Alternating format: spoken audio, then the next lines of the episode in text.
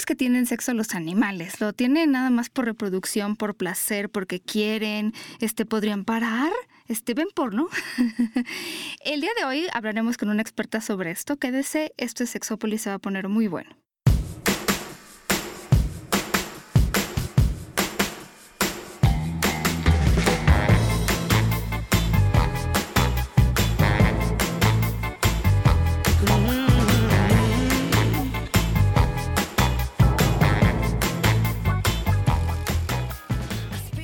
Bienvenidos y bienvenidas a esta noche calurosa y de mucho animal. Es que no puedo entender cómo puede haber personas que se espanten por un mini, mini, mini, mini perro.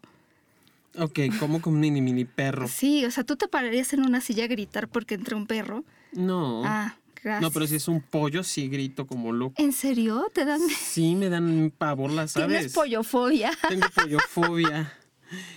Sí, pero no digo las, no digo los pájaros porque luego me hacen albur Ah, y esos no les tengo miedo. Ah, ya. Vénganos tu reino bueno, allí sí como No has conocido a uno que le tengas miedo, pero... Este, sí, sí he conocido, Paulina. Unos que digo, güey, ¿cómo? Que ni la de Lotito aplica, mija. Ah, el otro estaba hablando de tu técnica del elotito. Muy, muy recurrida. Claro, por supuesto. Si está así de este tamaño y así de cara, pues, mija, a la de Lotito, pues, ¿cuál, de qué otra forma? Exactamente.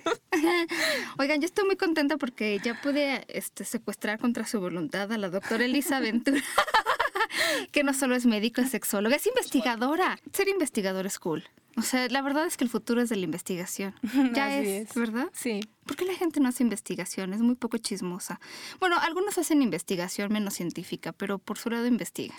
Creo que es porque no nos han inculcado desde a Sí. la educación básica a ser curiosos y a buscar respuestas No, ante so- sobre todo, ¿sabes a qué? A cuestionarte cosas, ¿no? Como que todo te lo dan y te lo dicen y tú dices, ah, bueno, pues así es.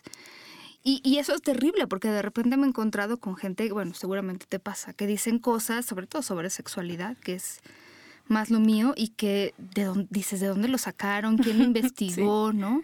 Y luego digo, claro, no está investigado, y, y- pero la gente escucha eso y entonces, ¿no? Como no hay, no hay manera de que se lo cuestionen ni averigüen ni nada, es terrible. Sí, sobre todo en las cuestiones sexuales es como que damos por hecho o, no preguntamos o no tenemos también las personas a quienes podríamos Sí. preguntar.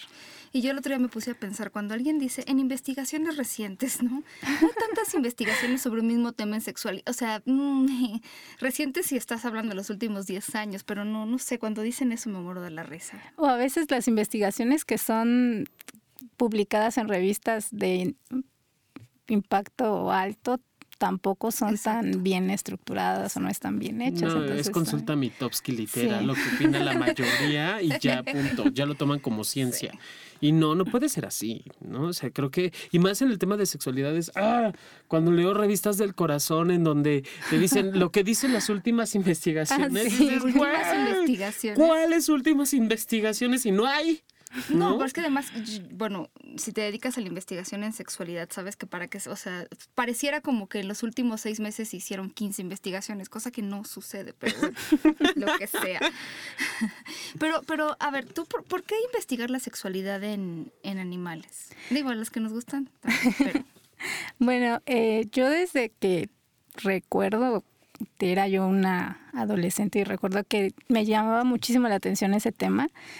Veía los programas o las pequeñas cápsulas que tenían los sexólogos en ese entonces y me llamaba muchísimo la atención el, el conocer más sobre los temas sexuales. Después, terminando la carrera de medicina, entré a una maestría en neurociencias y de ahí la línea de investigación que llevaba el laboratorio no era el de conducta sexual, pero se lo planteé a mi tutor, al doctor Alonso Fernández, y él me aceptó. Ay, Alonso, te Ajá, mandamos sí. muchos besos, guapo, hermoso. Sí, el doctor Alonso me dio la oportunidad de iniciar con una línea de investigación. Y en animales es tiene sus ventajas y sus desventajas como en todo. Afortunadamente la conducta sexual es una conducta que evolutivamente hablando está conservada. Esto es las las áreas del cerebro Ah. que se activan, las vías de señalización, los nervios, son prácticamente los mismos entre una rata, un perro, un gato y el humano.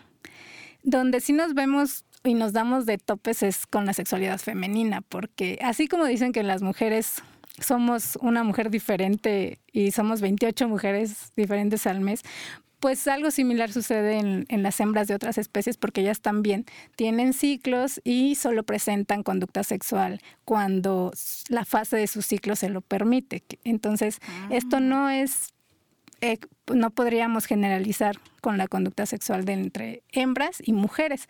Sin embargo, hay algunas cuestiones que sí son parecidas y estamos como que apenas vislumbrando y apenas encontrando los análogos que podrían estar en la, presentes tanto en la conducta sexual de algunas especies de hembras y que podrían ser análogos a, a las mujeres. y hay, hay, varias, hay varias cosas, más de las que a veces pensamos que hay ahí, ¿no? Como este, relacionadas, pero también me imagino que si la investigación en sexualidad en general no es como para, para muchos lugares tan interesante, pues tampoco pasaba esto con ¿no? la conducta animal, relacionarla con el sexo, pues nunca. Sí, no, no.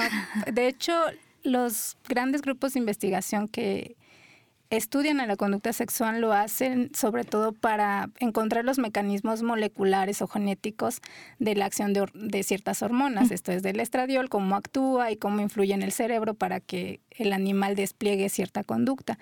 Pero en realidad son muy pocos los que intentamos o nos dedicamos a estudiar a la conducta sexual para entender a la conducta sexual. Entonces, ese es el. Son muy pocos los que en realidad hacemos esto porque sí tenemos muchas limitantes. Por supuesto que pues yo, yo trabajo con ratas de laboratorio y yo a estas pues sí puedo hacerles estudios un poco más profundos. Y eso, eso de que, en el periodo menstrual eh, va, cambiando, entonces este, entiendo que también es las los animales, bueno, las hembras pueden empezar a buscar previo al, momento del, de, de la ovulación. Sí. ¿Y eso es como con fines exclusivamente reproductivos o no? Pues mira, anteriormente habíamos, bueno, se creía eh, o teníamos esta visión muy teleológica de que la conducta sexual tenía un propósito reproductivo meramente. Y hablando al menos en mamíferos, las hembras efectivamente tienen ciclos y como las mujeres, en el cual durante un corto periodo solo son fértiles y es donde despliegan la conducta sexual.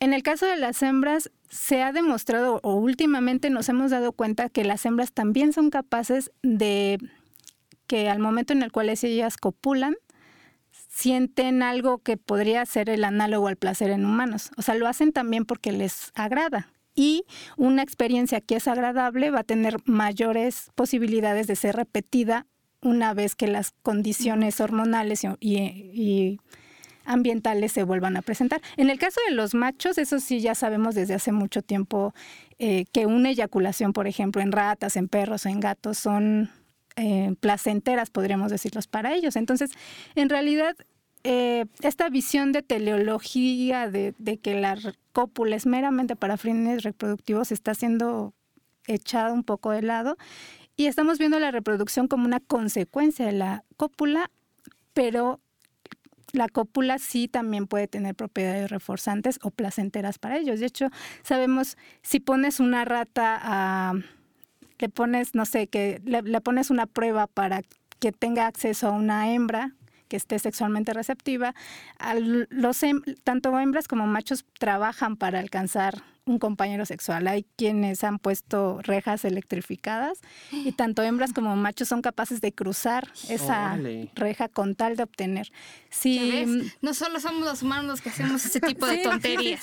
Entonces creo que es pues hemos visto que el, el, sexo también es placentero para ellos, tanto como para nosotros. Oye, pero ¿cómo, ¿cómo saben esto del placer? ¿Por áreas del cerebro que se alguna sustancia que liberan? No, principalmente lo hacemos por medio de pruebas conductuales. Eh, hacemos, eh, tenemos unas cajitas y hacemos que el animal eh, relacione ciertas características físicas de un entorno con una experiencia que ha, que ha presentado.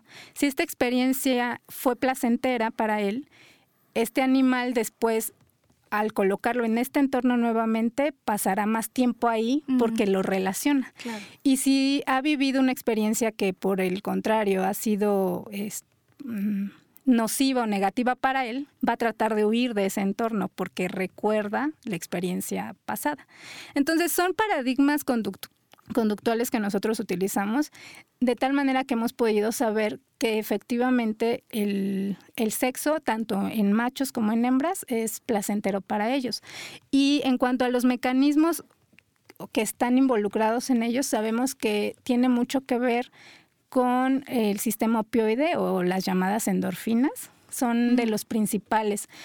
Y también hablamos de la dopamina, pero la dopamina sobre todo está relacionada con el deseo o el previo a la cópula y ya el estado placentero en sí parece estar mediado principalmente por las endorfinas que se liberan en, en el cerebro, principalmente en, en aquellas áreas que, de recompensa. Oye, entonces escucho que sí hay ciertas respuestas o sustancias químicas a nivel cerebral. O sea, no sabemos si van enfocados exclusivamente al placer, pero sí sabemos que hay segregación de, hormonas placenteras, que les gusta, que está rico aquello que mueven, de frotar la vulva. Y no solo los delfines, perdón, pero es que siempre que hablo de esto me dicen, sí, los delfines. Pues sí, no, son los únicos. Pues no son los únicos.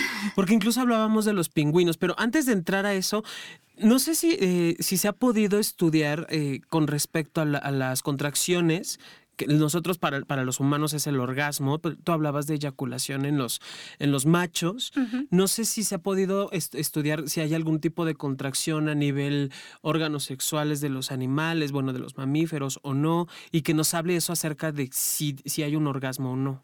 De hecho, sí, en, en machos es bastante evidente, bueno, cuando hay eyaculación nosotros inferimos que tuvo un orgasmo, aún así pues no podríamos sí, explorar. Es muy subjetivo. bueno, ahorita que estás diciendo esto tiene mucho sentido. O sea, si esta cuestión de la reproducción no fuese placentera, poco pasaría. O sea, creo que hay un vínculo ahí como, ¿no? Sí. Este... De hecho, yo tengo una teoría un poco eh, aventada que digo que eh, durante la evolución, solo aquellas especies de mamíferos, hablando solo de mamíferos, porque en otras especies es otro rollo, pero al menos en mamíferos, aquellos que tenían una reproducción placentera fueron aquellos que lograron mantenerse y sobrevivir. Y no dudo que habrá algunas especies que la cópula no era placentera para ellos y quizá ellos simplemente se extinguieron.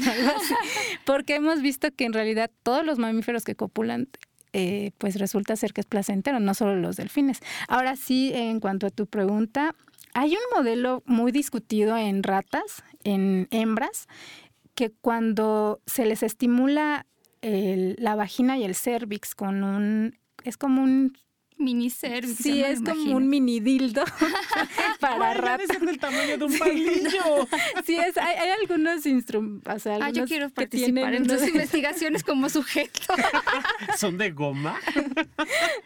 este, se ha visto que cuando se les estimula eh, hay contracciones uterinas eh, y hay algunos que inclusive dicen que se podría ser las eh, análogas a las contracciones que existen en la mm. mujer durante el orgasmo.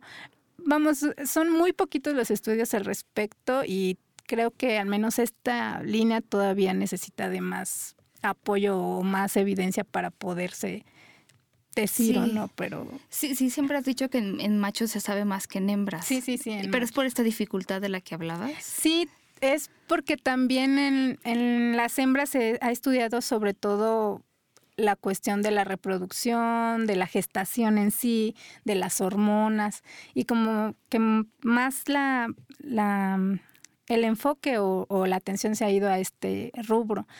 Y de hecho también tiene que ver con una cuestión sexista. La investigación en, en, conducta sexual ha estado siempre sobre machos, machos, machos. Y no es hasta cuando las mujeres empiezan a exigir eh, respuestas y a ejercer su derecho a tener una vida sexual libre y plena, es cuando empiezan a ver más, más.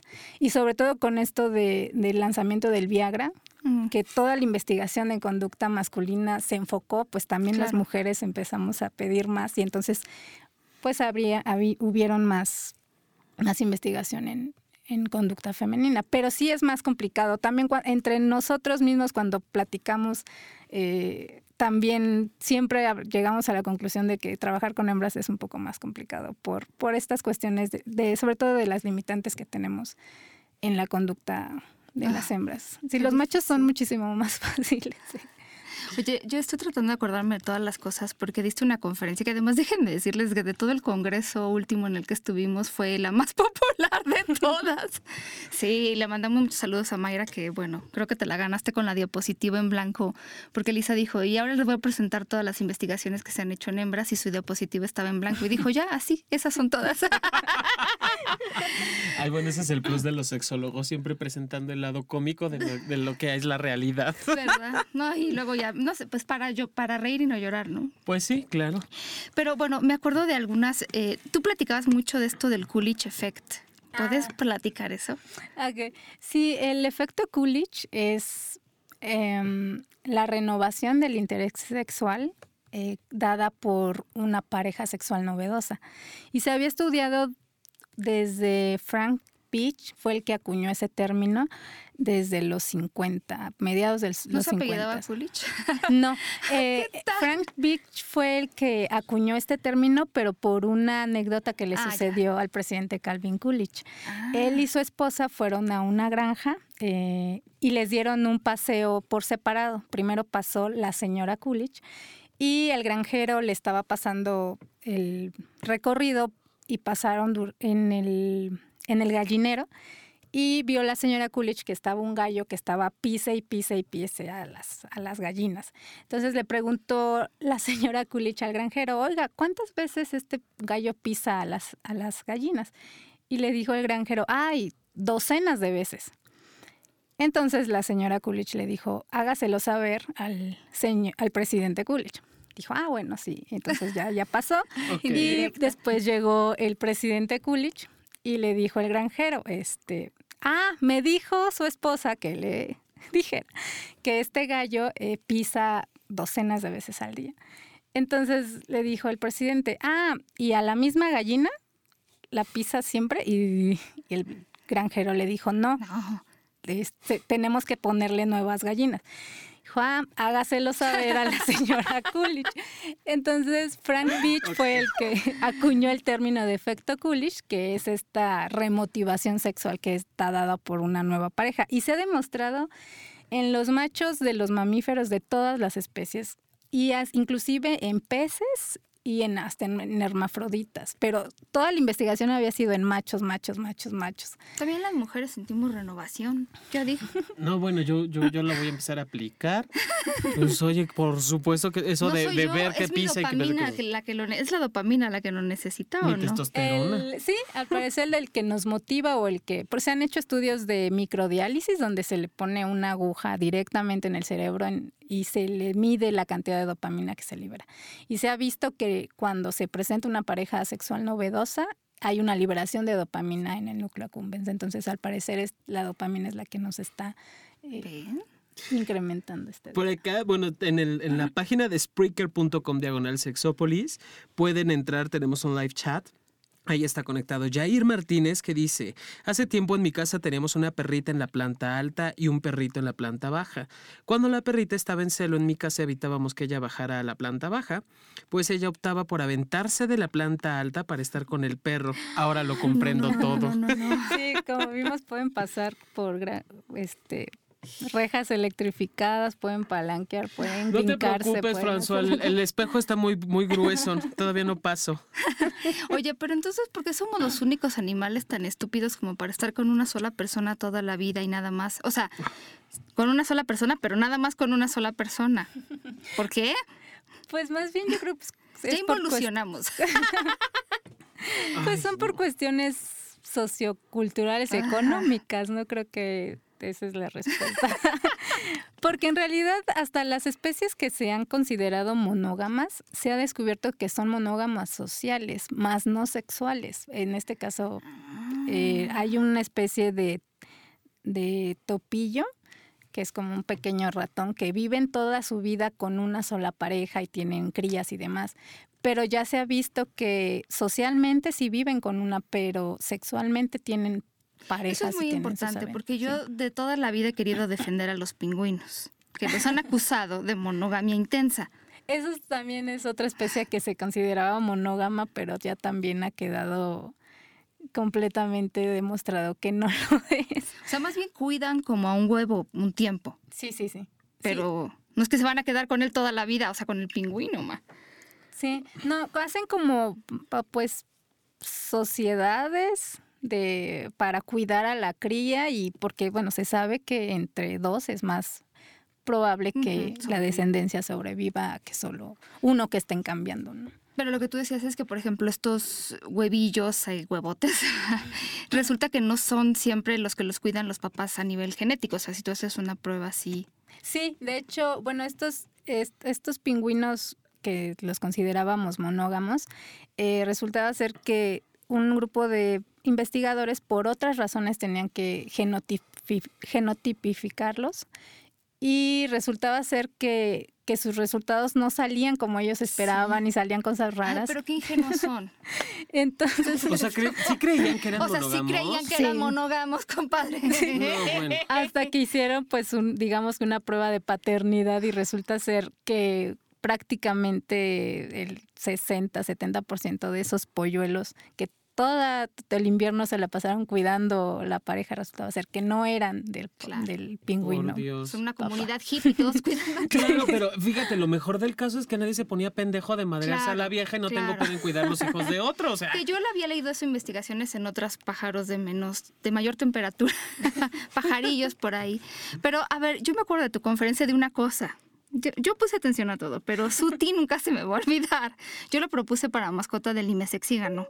Porque Suti es, es, un conejillo de. No, ¿cómo se llaman? ¿Conejillo de Indias? Conejillo de Indias. Sí, bueno, guinea pig, no sé cómo le digan en donde ustedes, de donde ustedes son. Pero resulta que este es un pequeño, por favor búsquenlo en internet para que vean la cara, porque si, si, la, si la historia no acompaña la cara, se escribe S-W-T-Y. O sea, tiene, tienen que ver su carita de yo no fui, a mí me violaron. Pero bueno. ¿S-W qué? S-W-T-Y, Suti. Resulta que eh, se escapó de su este, jaulita en algún momento, pero ponle su ti, este, guinea pig. Resulta que se escapó eh, de su jaulita. Yo creo que eran solo machos, tal vez, y se fue a la cajita de las hembras, ¿puede ser? No, él, él era el macho y vivía, él ah. estaba solo en una, y excavó hasta llegar a las o sea, la jaula. Abajo. Sí, sí, sí. Mm, y había 24 este, conejitas ahí, fíjate. Y entonces, bueno, pues en la noche le dio a lo que pudo. Como resultado de eso, tuvo 43 hijos, no se hizo cargo de ninguno, no es cierto, eso lo puse yo. Y esto pasó en el sur de Gales y resulta que, bueno, pues este... Creó una nueva raza. Resultó que creo que ahí los granjeros lo buscaron y decían dónde está y lo fueron a encontrar ahí en la cajita. sí. Durmió dos días. Dos días durmió, pues como no. Después de Oye, imagínate a cuántas echó pobrecito, pues, pues si, no somos de pila. Tuvo 43 hijos, no, pues sí, dos, dos días durmió. Pero ahí lo que pasó fue que pues tenía la oportunidad y dijo, atásquense. Sí, y es un claro ejemplo del efecto Coolidge, porque normalmente un macho que copula con una sola hembra eh, durante un, digamos, un periodo corto, llega a un estado de, inhibición sexual. Esta se llama saciedad sexual. Entonces es como que ya no puede, más bien, ya, ya no quiere. Ya se le aburrió. Sí, pero si eh, se le presenta una nueva compañera, vuelve a copular. Entonces es de que ya no quiere, pero sí puede. Entonces, este, la anécdota de, de Suti es de que, pues sí, tenía muchísimas compañeras al mismo tiempo, pues siempre estuvo motivado y motivado, motivado a copular hasta que pues hasta que se cansó. Hasta que... Oye, qué interesante. Pero estábamos hablando, ya lo puse literal en Twitter, un macho que copula con una, sombra con una sola hembra llega a un punto de saciedad sexual. Si se presenta otra compañera puede volver a copular. Estamos hablando de mamíferos. ¿Y el ser humano qué es? También, de hecho... ¡Bingo! sí, sí, sí. El efecto Coolidge ha sido no he investigado de manera profunda o digamos... Ay, porque no nos conviene. Porque no, sí, no hay muchos voluntarios. pero más bien sí se ha tenido reportes sobre todo de anécdotas de, de, personas que abiertamente lo comentan, de que están en una noche con una sola mm. persona y después pues tienen, están con alguien más. O bueno, el Coolidge no únicamente tiene que llegar a la saciedad para presentarse, también el periodo refractario que existe después de una eyaculación se acorta cuando una nueva pareja se presenta. Entonces, es que sí, perdón. Esa es otra, también de personas que, que comentan que, bueno, están con una persona, eyaculan y pueden reanudar casi, casi de inmediato cuando hay otra persona disponible. esos datos se han perdido porque lo que pasa en Las Vegas se queda en Las Vegas, entonces. ¿Con R o sin R? Ok. Por acá, déjame mandar un súper saludo a la licenciada, mm, claro que sí, gran compañera Hilda Vázquez. Le mando, Reina, te mando un beso bien tronado de, de macho mamífero para ti. A ver cuándo, a ver cuándo se nos hace. Oye. Ay, espérate, porque, espera, porque hay un, hay un cumpleañero y yo tengo que mandar muchísimos besos, saludos. ¿Cumpleañero? Sí, a Oscar. ¿Y qué quiere de regalo? Un, beso tronadísimo. un beso negro. especial para ti. Miren, este es, este es sutil. ¿Oyen? Ahí está. No, este es otro, pero es primo de su lejano, ah, lejanísimo. Es su hijo. Uno de sus hijos que tuvo. Ándale, ándale. Pero entonces, es que chécate, Pau, si, si estamos hablando de esta parte de que los mamíferos no son monógamos, de que si se les presenta otro estímulo sexual diferente al común o al, o al, o al cotidiano, llamémoslo al cotidiano, no al común, al cotidiano, y hay este tipo de, de, respuestas sexuales, eh, se presenta el placer de nuevo, se presenta la posibilidad de poder seguir fecundándose entre la misma especie, imagínate las posibilidades que tenemos como machos, animales, mamíferos, hembras, mamíferos, humanos. O sea, estaríamos hablando que los problemas, quiero entrecomillar, los problemas de disfunciones sexuales femeninas y masculinas se vendrían automáticamente abajo. Sí. Solamente con la, la posibilidad de tener la apertura en las relaciones de pareja. Qué fuerte. Sí, sí. Oye, ¿y los animales tú has visto que se frotan solitos, se quieren solitos?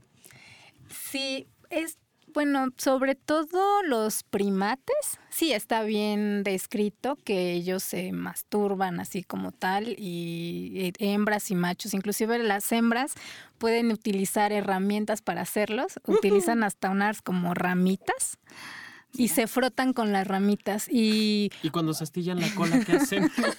¿Con unas pinzas de depilar o cómo? Sí. entonces, al menos en primates sí sabemos que sí se masturban eh, inclusive hay estimulación de entre con específicos, uno puede estimular al otro, ya sea con, con la mano o inclusive con, con, la boca se pueden estimular. Entonces sí, en otras especies es más complicado saber si se están masturbando porque no, no sabemos si ellos van a o tienen este componente erógeno mm. de, que se están bueno, fantaseando. Pero sienten rico. Seguramente sí, porque también en algunos algunas especies como los perros y los las ratas que son las macho, sí se, se frotan y se frotan continuamente hasta llegar a la eyaculación, pero son más estas cuestiones más anecdóticas que, que, que en verdad se haya descrito algo formal. Es como que alguien que estaba en, viendo la jaula de las de las ratas vio que los machos estaban tocando y ahí. Pero Sí, porque por ejemplo las bonobas pues le dan duro. O sea, eh, los bonobos son una especie de primates que son como lo más cercano. Creo que de hecho la palabra significa pariente cercano. Alguien me había dicho, Enrique. Entonces, es, son muy parecidos a nosotros, pero ellos, en lugar de arreglar sus problemas a gritos, pues se, tocan. Las hembras, por ejemplo, ¿no? Sí, eh, de hecho son de las pocas especies de primates que pueden tener, a excepción de todas las demás hembras, pueden tener actividad sexual a lo largo de todo su ciclo. Y se, e, ellas son, sería el modelo perfecto para estudiar la evolución de la sexualidad humana. Y curiosamente también se ha visto que las hembras, y, y, es una estrategia meramente femenina, el cambiar sexo por algún beneficio. y este puede ser alimentación, puede ser eh, protección. Hay una eh, de confusión parental, que donde las hembras tienen actividad sexual con varios machos, de tal manera que estos machos no sepan o crean que la descendencia es de ellos, de tal manera que cuando nace el, el, el bonobito ya no, no pueda ser atacado por, por los otros machos. Entonces eso se llama confusión parental. En las novelas pasa mucho de tu hijo. sí. Y, o cuando alguien intenta entrar a un nuevo grupo, eh, a veces también eh, se ofrece, digamos, los favores sexuales a cambio de la aceptación. Entonces, sí, de que pero es una estrategia meramente femenina, curiosamente, porque los machos no lo hacen. los hombres no ganan nada con el sexo, o sea, nunca, nunca, ¿no? O sea, ¿a poco no obtienen nada con el bueno? Sí, puede ser que sí. A ver, me voy a defender a, la raza humana. ¿Tú has obtenido, ¿tú has obtenido algo a través de sexo? Bueno, ya para que... El carro que traigo no fue Eso de lo obtuve con el pues sudor de mi frente queda corto. Claro, claro. Ah, eh, sí, entonces nosotros ahí sí tendríamos que enseñarles otras especies. No, sí, o sea, me parece que en muy pocos, es que al, hombre, al macho, al macho humano, sí es muy complicado, eh, es muy fácil envolverlo con el sexo y muy complicado hacerle entender algo si hay sexo porque hay, demasiada eh, atención y tensión hacia las cuestiones sexuales. Y quiero entenderlo no por una cuestión morfológica o fisiológica, sino la doctora ya me desmentirá, sino más por una situación social que se nos enseña eh, a tener la atención exclusiva hacia órganos sexuales. No incluso olvidarnos del, entorno, de lo que hay alrededor, de, ¿no? de, todo, de toda esta posibilidad y gama de opciones que hay alrededor del sexo. Entonces, me parece que va desde allí, que sí sea como complicado para un hombre, pero es muy fácil obtener algo de un hombre si se le da a través del sexo. ¿Me equivoco, doctora? Sí, yo creo que no. así es. Sí, es, una, es más una cuestión social que otra cosa. Sí, de hecho, o sea, más sobre todo la conducta en machos sexual es como que más fluida, ¿no? Ellos simplemente se dejan llevar, se dejan llevar y, y las hembras curiosamente como que desde las bonobas ya se empiezan a poner como que unas trabas y ya, no, bueno, sí, pero a cambio me das esto o algo, o sea, ya se empiezan a complicar. Sí. Sí, y qué triste que tengan, bueno, no es tan triste, hay veces que es muy placentero intercambiar por sexo, ¿no? Pero cuando no hay esta, esta eh, que es el, el, pago justo, es allí donde dices, güey, o sea, ¿cómo? Nos quedamos como perico, ¿no? A medio palo. Y esos son, son, son ovíparos, no son mamíferos. Oye, déjame mandar un saludo muy, muy, muy, muy grande a Alicia Martínez, que nos está escuchando, amiga, amiga mía de la secundaria. Ya habían coyotes, querida, cuando ella y yo nos conocimos. Entonces, te mando un beso, Alex. Sabes que te adoro y espero que estés experimentando como buena mamífero que eres. Oye, a ver, dime otras cosas que pasan en los animales. ¿Hay tríos? ¿Hay orgías? Este, ¿Hay fetiches? O chatas, claro. bueno, ya nos habló de juguetes sexuales, que la ramita, que la estilla, la cola y demás. ¿Qué anda con eso? Pues, eh, no como, ahí dependerá de la especie. O sea, hay animales o especies que sí copulan en grupo y hay otras que no, inclusive entre especies que parecieran ser muy familiares como el hámster y la rata o, el ratón y la rata, pareciera que son muy similares, pero tienen, uh, digámoslo, el comportamiento copulatorio diferente. Por ejemplo, en la rata eh, es, hacen unas orgías tremendas, o sea, son como ahí las hembras se, eh, se sincronizan en su ciclo entonces todas ah, eh, ejecutan su conducta sexual el mismo día. Entonces salen en grupo y copulan con machos. Entonces son muchos, muchos, varias hembras y varios machos los que están copulando al mismo tiempo. Pero el ratón, que es el que es más pequeño, ellos no, ellos no, no salen a copular en grupo, sino que es generalmente solo es con un macho y una vez que una hembra recibe una eyaculación, ya no, ya rechaza el acercamiento de otro. Entonces depende mucho de, de la especie de la que estemos hablando. Y hay algunos que se les conoce, a mí no me gusta cómo les dicen, porque les dicen promiscuos, como, como los que copulan en grupo, pero habrá nosotros que, que no son así. No, bueno, yo arriba la horchata. Oye, por un momento me imaginé así, eh, apagando las luces del laboratorio. y las ratas así de, ya váyanse, por favor, porque estamos como... Oye, qué, qué interesante eso, eso me suena como a Sodoma y Gomorra. Yo quiero ir, porque no soy rata en estos momentos. Oye, ¿y hay conductas entre machos, hembras, en todas las especies, en algunas? O sea, como dos machos, dos hembras. Bueno, sí, en las bonobas hay acercamiento de dos hembras. inclusive entre macho, macho, hembra, hembra. Sí, sí hay.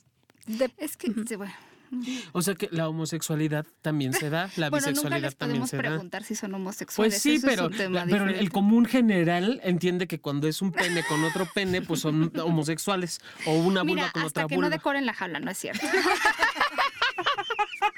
no es cierto. Es un chiste, es un chiste. Chiste local. Pe- Pero, ahí es donde sí, yo digo, bueno, a ver, hay tantas cosas en las que nos parecemos y luego la gente agarra lo que le conviene, ¿no? O sea, nos, nos comparamos con los animales cuando nos conviene y cuando no, no. O sea, para muchas personas que, por ejemplo, estén contra ya hablando, sí, de la homosexualidad entre dos hombres, este, seres humanos, siempre dices que los animales no lo hacen y entonces...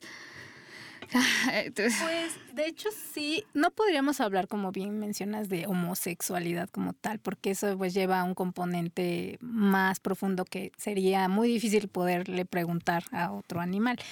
Pero sí podremos hablar de conductas homotípicas. Y que esto es de que machos que monten a machos, o sobre todo se dan en, en machos. Y, y sí se sabe que hay algunas especies donde un porcentaje de estos machos dejan o dejan que otro macho los monte o montan a otros machos y no, no montan a hembras o cosas así. Entonces sí, eh, y esto en muchas especies sí se ha visto estas conductas homotípicas. Entonces sí, en realidad eh, podríamos decir que hay ah, com- comportamientos que son similares o parecidos a la homosexualidad en humanos. Y también hay un bajo porcentaje en especies eh, de, de machos que son asexuales. Al igual que, ah, igual, o sea, existe también la sexualidad en, en, en otras especies, sí, alrededor del 10% de, de los machos, al menos en, en ratas, no despliegan conducta sexual ni con hembras, ni con machos, ni con nada. Y es más o menos el mismo, bueno, es como entre el 4 y el 10%, y es más o menos el mismo porcentaje que existe de, de asexualidad en humanos o de las personas que se consideran Ustedes no asexuales. participan en las orgías del laboratorio, ¿ves? MSM, macho que tiene sexo con macho. Para no entrarle en detalle si es gay o no es gay. ¿No? HS, HSM. Hay, hay cosas que pueden hacer que, por ejemplo, una rata ya no quiera tener sexo. O sea, como hay algún, no sé, en algún experimento, algún estímulo que sea tan, tan negativo, ¿no? Que les cause tanto efecto negativo. Sí, los, o sea, hay muchísimos. Pueden ser por medios farmacológicos que inhibas la conducta sexual o puedes ah, condicionar a- aversivamente. Si pones a un macho que copule con una hembra y durante esto le das un choque eléctrico, a la siguiente que le pongas una hembra no va a Es querer. que eso es súper interesante porque también hay muchas personas, este, como si lo equiparamos, que me ha tocado ver que han tenido una experiencia, sí, o sea, de aversión hacia, no sé, concurrente o algo así, y entonces eso Ah, afecta el resto de la Sí, vida. sí. De hecho, el, com- el componente de la educación o el aprendizaje también está presente en otras especies. O sea, definitivamente un animal puede aprender a no copular y, o a aprender a que eso es aversivo o es negativo para él. Ay, fíjate, no son los únicos que nos metemos en problemas, ¿no? No. Oye, y este, este maravilloso medicamento que se llama bupropión o anfebutamona, que, que yo sé que, bueno, ahí tú has estudiado esto de que incrementa como, no sé si la actividad sexual o cómo le llamaría deseo sexual. Más bien las conductas motivacionales de la hembra. Eh, lo que pasa es que, bueno, el bupropión es un antidepresivo que se lanzó al mercado y como efecto colateral, no diría yo adverso, las mujeres y hombres que tomaban bupropión decían que tenían más deseo sexual. Que yo creo que también tiene mucho que ver a lo mejor cómo estaban antes y, a partir de que toman un medicamento que les ayuda en otras cosas también Sí, sí, sería claro. Bueno, en, con- en contrario a lo que sucedía a los otros antidepresivos, Sí, claro. como la fluoxetina, Sí, que, que- por el contrario, que lo- decrementan y el deseo sexual. Entonces, un porcentaje, no, no todas, por supuesto, pero sí un buen porcentaje de, de las usuarias de bupropión decían que tenían un deseo incrementado en el deseo, se- un deseo incrementado sexual, ¿no?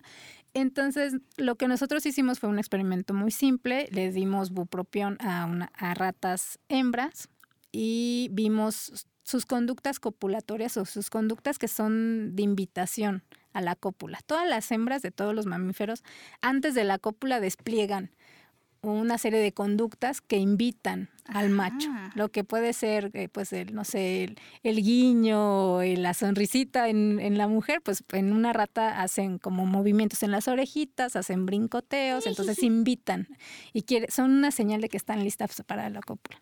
Entonces, lo que después de darles bupropión por al menos 14 días, vimos que las hembras que Sí. recibían este medicamento invitaban más. Entonces, pues fue una esperanza de decir, bueno, sí podemos Sí, por supuesto. extrapolar un poco los componentes de la conducta sexual de mujeres Eso es súper interesante. Eso, por ejemplo, hay un medicamento, creo que eso, les digo esta marca de Wellbutrin, porque creo que en varios países se repite. Bueno, yo he visto al menos que en otros países así lo venden. Entonces, si, si, si toman eso como yo, son muy felices.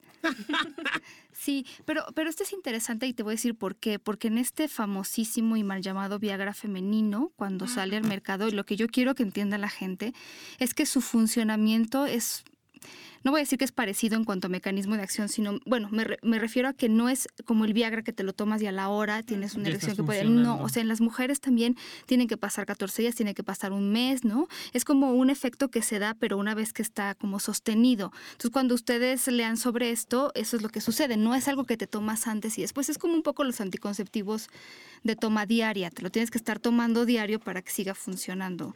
Y es más o menos algo así, porque actúa como a ese nivel cerebral. Sí, y ahí- al igual que el Viagra, o sea, si la relación de pareja está Ah, bueno, sí. hecha es un- otra. pues obviamente Sí, no sí, habrá. Wellbutrin Digo, yo, yo siempre digo que el Viagra ayuda con la plomería, pero de ahí, o sea, y además creo que es un, digo, bueno, claro, fue un gran descubrimiento y, y muchas personas se han beneficiado de eso, indudablemente, pero no te incrementa la parte de satisfacción sexual si de verdad tu relación de pareja está terrible, ¿no?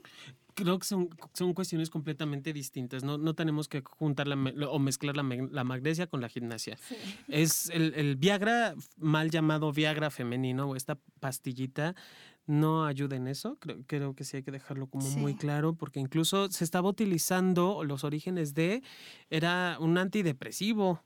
Y se Sí, descubrió que empezó a funcionar desde otra perspectiva, pero no, no, no creo que sea la- el consumo por sí del mismo medicamento, sino la mujer se empieza a sentir más tranquila al consumo del medicamento y obviamente empieza a contactar con otras partes de sus sensaciones y eso es lo que puede estimular la respuesta sexual, porque las investigaciones que hablan acerca de esta de esta Sí. pastilla es el 70%, estamos hablando que del, del 70 al 75, estamos hablando que una cuarta parte de la población que consumió ese medicamento no, No, tuvo una respuesta favorable hacia la sexualidad. Sí. Entonces son muchos estímulos, Son muchos, muchos factores y muchos componentes, ¿no? Sí, y ese bueno puede ayudar a uno de, de eso. Y además que los efectos adversos, de hecho, de este Sí. fármaco creo que sopesan inclusive en algunos casos el efecto favorable Sí, o eso es deseado. verdad. Por eso, entonces vamos a aplicar el efecto Coolidge. ¿Verdad? Oye, ¿qué, qué pasa con la oxitocina? En, por ejemplo, en las ratas, también como en los seres humanos, ¿nos hace querer estar de cucharita o...? Eso se ha visto sobre todo en, en los topillos, eh, que te digo que son especies monógamas o socialmente monógamas. Se ha visto que la oxitocina juega un papel muy importante en la formación del vínculo en- de la pareja. Entonces, la oxitocina sí, pero más en- se ha visto sobre todo en que la cópula, bueno, antes de, de- de que una rata copule, libera dopamina, pero después libera tanto endorfinas y también prolactina. Es una de las hormonas que también se dispara con la conducta sexual. Es que la oxitocina es linda, pero también traicionera, ¿no? O sea, de verdad, este, te hace de repente ver a la persona así como con ganas de, ¿no? Pero es la oxitocina mucho. Pero yo digo, bueno, la liberamos en muchas cosas también. Sí, depende de dónde se Abrazando libera. un perro bonito también, pues entonces digo, ¿por qué no? Hay que privarnos de ese tipo de cosas. ¿eh? bueno, no sé. Oye, y hay, por ejemplo, cosas como agresiones sexuales en los animales o algo que podríamos decir que podrían ser como agresiones sexuales o no. Es difícil saber. Es, es más bien en los animales la conducta sexual como está limitada a un periodo muy cortito, se da...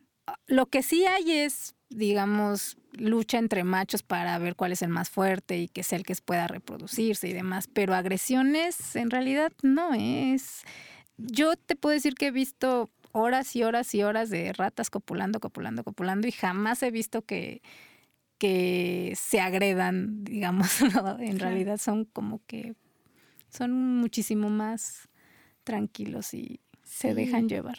Oye, no, iba a preguntar, por ejemplo, con los pandas, sí se ha utilizado porno para la Ah, reproducción sí, de sí, los es verdad, pandas. es verdad, sí ven porno. Eh, en el caso de las ratas, si, si se ven coger a otras ratas o están, o bueno, con cualquiera de estos animalillos de la creación, si ven que están cogiendo entre otros, ¿esto propicia en ellos la estimulación de su sexualidad o no? En el caso específico de la rata, no, porque son prácticamente ciegas. Lo que sí es, se, o sea, ellos se estimulan por medio de otros sentidos, como el olfato. Entonces, si le pones a un macho acerrín con orina de hembra que esté eh, sexualmente receptiva, aumenta su interés. Pero también se sabe que la conducta sexual es una conducta mm, innata. Esto es, los machos y las hembras saben desplegarla en el momento en el cual están con una compañera sexual. No necesitan aprender como tal. O sea, poco a poco y conforme vayan adquiriendo experiencia van a quizá mejorar, pero digamos que en sí ellos ya saben cómo tienen, cómo, cómo te, sí, ya nacen ¿Cómo con... rechinar el catre? Sí, ya, ya. Mira, hablando de rechinar el catre, ve estos bonobos. Es que tienen relaciones sexuales muy parecidas. Yo insisto en que son nuestros Hagamos el, primos el hermanos. bonobo Kama Sutra, por favor. Eso debería ser, porque además una vez alguien, y si no, no mal recuerdo, bueno, una política, una mujer en la política de este país decía que, que bueno, que en realidad este, solo entre parejas heterosexuales podía haber un coito en el que se vieran a la cara y se dieran besos en la boca con la lengua, cosa que sucede en los bonobos. Mm, sí, Y que- también en los hombres homosexuales y las mujeres homosexuales y bisexuales. O sea, ¿quién, quién le dijo que solo el hombre y el... Bueno, Bueno, es que en su, en su ya me imagino su vida sexual ha de ser Sí, súper, triste. súper buena. Qué triste. O sea, yo, yo, yo, ya la vi nada más conociendo, ap- aplicando misionero porque es la única que Dios manda. Exacto, y es la única en la que te puedes ver a la cara y por eso es bueno. Ay, no, ¿y dónde dejas? Bueno. ok. Sí, hay gente muy interesante, muy interesante. Pero ahí es donde los seres humanos de repente la podemos, no sé, complicar cuando in- involucramos todas estas cosas relacionadas con la culpa. No sé si los animales hay todo eso, pero a No nosotros creo. nos complica. O sea, y, so- y se supone que somos los, los seres evolucionados, pero Mm. ellos no tienen bronca. O sea, quieren coger, cogen. Con quien, con quien quiera, pues co- cogemos ahorita que queremos. No quieres coger, pues no coges y ya. ¿No? O sea, no, no hay bronca en ese sentido. Y Sí. según somos la, la- la- la evolución, el- o las especies en evolución, digo, mm, pues eh, ahí sí queda como en puntos suspensivos, ¿no? Es más, estamos hablando, hasta hablando de porno, no necesitan verlo para excitarse, se estimulan a partir de, de sus... Y bueno, van mejorando obviamente las artes amatorias como todos los, los seres vivos conforme van creciendo y van practicando, ¿no? Pero para eso también necesitas varias personas para poderlo practicar hasta que llegue el punto en donde, como el gallo, ¿no? Que ya pisa y pisa y pisa todo el tiempo, así como Sputi, final, es Puti finalmente, claro. Es Puti. Qué- Suti, qué envidia. Suti. Suti. Ah, yo le decía Sputi. Bueno, pues también. Oye, ¿y qué, qué- cosa dirías tú de las ratas que es más... in- Algo que le tendríamos que aprender a las ratas y su sexualidad.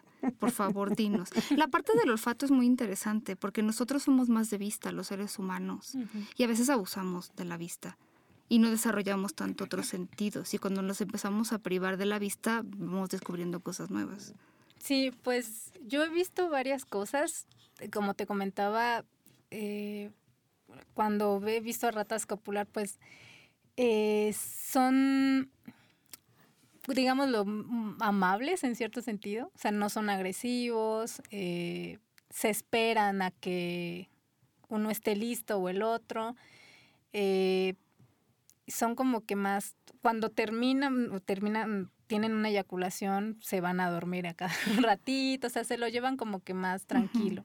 Y si pones, pones, o sea, no importa eh, la rata que le pongas, ¿no? Prácticamente si Ah, tiene claro. los bigotes cortos o largos, Gracias, es sí, una- esa es otra es cosa. una grande o chica. Sí, porque no tienen revistas de moda donde Sí, salgan sí. las ratitas con bigotes largos y entonces solo me quiero acostar con las del Sí, sí, bigote largo, una, ra- ¿verdad? una hembra un poco gordilla o flaquita. No, y no importa. O sea, si está lista, van. No, pues es la verdad. Es que esa es otra que nos limitamos. Y tampoco me imagino una rata hembra diciendo, oh, yo tengo los bigotes cortos, no sé qué va a ser de mí. tengo que depilarme la axila o alargarme la cola, pintarme la uña, enchinarme la pestaña. Exactamente. Güey, no tienen que usar desodorante para oler a, rico, huelen a rata, punto, no hay otra. Oye, y esto del sexo oral, porque estaba leyendo una noticia que ah, cacharon a unos osos en Croacia teniendo sexo oral. y eran dos machos, ¿sabes? Eso está muy, muy bien por ellos. Sí, eso está muy bien porque además han descubierto algo interesante porque pues el sexo oral puede ser muy placentero. Digo, espero que no le coma el pene al otro, pero mientras no. Un buen guaguis. No, imagínate. Y se emociona y le arranca el cacho. No, pobrecitos. No, no, no, Pero, y, pero además, lo, bueno, la parte receptiva al menos logró eyacular, entonces qué interesante. Mira. Wow. Eso es porno. Yo quiero ver dos osos, pero no precisamente de esos. Ay, claro, de los otros. Saludos a los osos. Sí, por favor. ¿Cuándo vienen, señores osos? Esa, clase de mamíferos te encantaría estudiarlos, fíjate. Yo estoy seguro. Algún día hablaremos de los osos de manera más profunda. Ay, sí, por favor. De eso pido mi limosna. Oye, ¿y qué otra especie animal crees tú que es interesante en cuanto a sexualidad? Si pudiéramos ponerlos en algún lugar y a investigarlos. A mí, bueno, personalmente eh, se me hacen muy interesantes los, los bonobos, los primates. Ay, sí, es, es, que son tan parecidos, son a uno puede entender por qué somos como somos sí. viendo a los bonobos. y yo no sé por qué, pero hay, hay algunos bonobos, o sea, algunos de ellos que se verá son tan parecidos a nosotros. Hay unos que dices, ve, ¿no? De ciertas familias que a lo mejor no son, pero hay unos dos patas caminan, o sea, se mueven perfecto. O sea, Enrique, un amigo mío, fue al zoológico de San Diego tiene muchas fotos muy interesantes. Hay muchas hembras y entonces duermen abrazadas de cucharita. O sea, tienen una serie de cosas, se abrazan. Yo las veo y digo, pues nada más porque están allá en el zoológico. Ya no sé si deberían estar en el zoológico. Siento como que, no sé, siento que están encerrados mis primos ahí. No sé, digo, con, todo respeto a mis primos, pero sí, tienen conductas muy interesantes y muy parecidas. y además, yo sé, por ejemplo, que eh, bueno, no sé, le han robado un beso a más de una investigadora, ¿no? Por ahí, un beso en la boca, este, le han robado cosas de su bolsa. O sea, sí tienen como otras cosas interesantes ahí. Sí, sí, de hecho también eh, en las hembras, eh, cuando van investigadores y son, este, son hombres, eh, las hembras también se ponen súper coquetas, o sea, sí. Y también al revés, cuando un, si es el que están investigando es un macho y entra una investigadora, igual, o sea, también, sí son muy, de ahí que son, sí, sí, son tan, tan parecidos a nosotros que también, digamos, responden ante estímulos, digamos, lo interespecie, porque Sí, nos han de ver igual. Que estos son bien parecidos a nosotros. Les falta pelo, pero. pero han de ser bien parecidos a nosotros. Oye, no manches. Este, tú te podrías, por ejemplo, te vamos a llevar al zoológico de San Diego, mi querido John. Sí, por favor. Hay que hacer investigaciones con ellos. Ah, aunque sea ya con uno de esos, man, ya que los pinches osos nunca se quieren salir conmigo, por lo menos con un chango. Un chacal también, bienvenido sea. Oigan, otra cosa que se me ha olvidado decirlos, que no, no tiene que ver tanto con los bonobos, pero eh, ya hicieron sus propósitos de año nuevo, porque cuando regresemos de vacaciones vamos a hablar de los propósitos sexuales. De esos propósitos que sí queremos cumplir, porque eso de voy a hacer más ejercicio, bueno, sí, hay gente que le gusta el ejercicio, pero voy a comer mejor. ¿Y por, por qué hacen esas cosas? ¿Por qué? Bueno, el ejercicio siempre es saludable. Pero, pero luego hacen esas cosas de no voy a tomar café. ¿Por qué, por qué, por qué se limitan? ¿Por qué hacen eso? Y luego no los cumplen. Pues ¿cómo los van a cumplir? Pura, pura pinche tortura. Hagan, o sea, si quieren hacer cosas como voy a hacer ejercicio y es algo que, que después les va a gustar, por supuesto que sí. Pero también mezclen en sus propósitos algo sexual. Este, ya les hablaremos de algunos de los propósitos, pero si ustedes tienen algunos, mándenlos porque voy a ser más como Bonova, es un buen propósito. ok, yo más como rata. No necesito hacerme nada más que ser rata. ¿Orgías o qué es lo que Ah, te va- también, por supuesto. Esas se incluyen cacería de osos, orgía, guaguis enfrente del público, así con el animal de, de zoológico. Eh, Voy a, voy a poner en mi, mi- mi ventana abierta al público, literal, para que me vean, ¿no? Pues digo, si nosotros vemos a los animales copular, pues yo soy un animal también copulo. Me parece bien. Es- es- esa es la ventaja de ser exhibicionista. Oye, ¿y tú ahorita en qué estás, estás trabajando en algún tema en específico?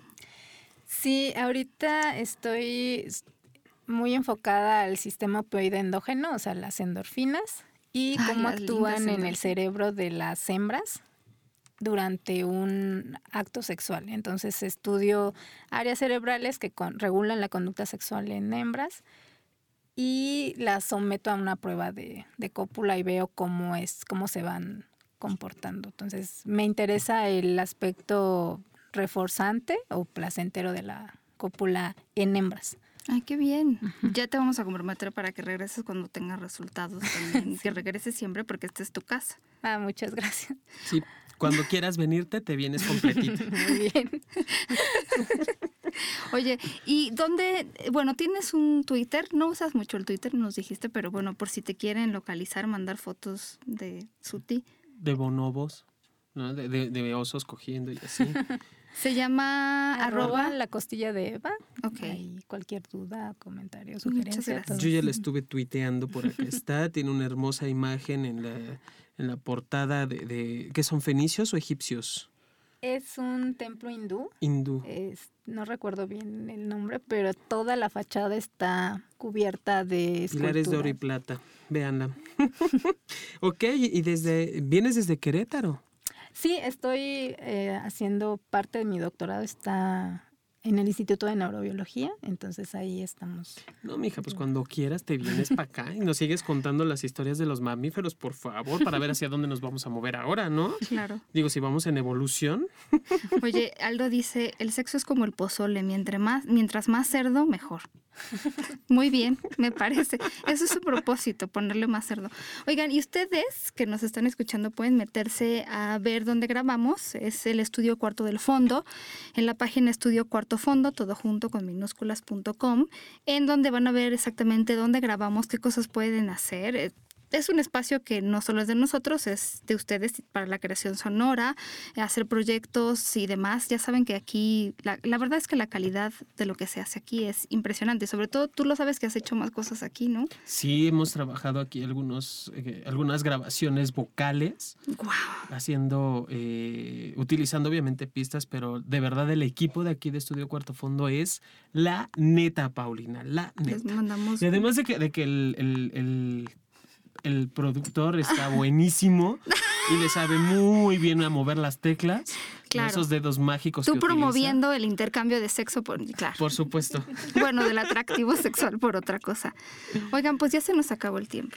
Mía. ¿Cómo? Sí. Sí, no manches, qué rapidísimo. ¿Ya ves? Va. Ya sé que quiero de reyes, quiero unos, quiero unas ratitas. Voy a ponerlas a hacer cosas. No, no Sí, es cierto. Se van a multiplicar y, y bueno, ya vi- Hablando de Ya había animales, tuercas ahí feliz, ¿eh? estuvimos ahí con eh, ayer y hoy voy a estar, para quien me esté escuchando en vivo, en 102.5 a las 10 de la noche. Estaremos ahí platicando de sexualidad, pero quiero hacer como eco algo que estábamos platicando ayer. Por favor, si van a regalar cosas en Navidad eh, y van a regalar un animal, o sea, que sea realmente no un animal que ustedes, exacto. No, si puedes, sí, encaja lo que quieras, pero, eh, o sea, que no sea, que realmente sientan que es algo que van a cuidar a otras personas. O sea, un, un animal es una responsabilidad y de repente queremos comprar animales y decir, bueno, pues este ya, y a los dos meses ya nos hartó y lo tiramos, ¿no? Entonces, bueno, pues si quieren regalar este, a alguien que de verdad sientan que, o quieren adquirir una mascota, pues pu- puede- cómprenla o adóptenla, que es ahora lo que mucha gente promueve, pero pues sí, no, no para tirarlos después en la calle, porque es una cosa fea, fea, fea, ¿cierto? Sí. sí. Elisa Ventura, muchas gracias por estar aquí. Un placer y pues con gusto. Pero de verdad. Un placer animal. y bueno, a nosotros acuérdense que nos encuentran en arroba sexopoliradio, arroba sexólogo-yaco. Y escríbanos y pórtense muy mal estas fiestas, cuídense muy bien, eso sí. Y nos escucharemos la próxima la próxima vez que nos escuchemos. Ok, en vivo. Pero mientras descárguenos, bájenos, saben que nos encanta. Muchos besos. Besos. ¡Mua! Mua.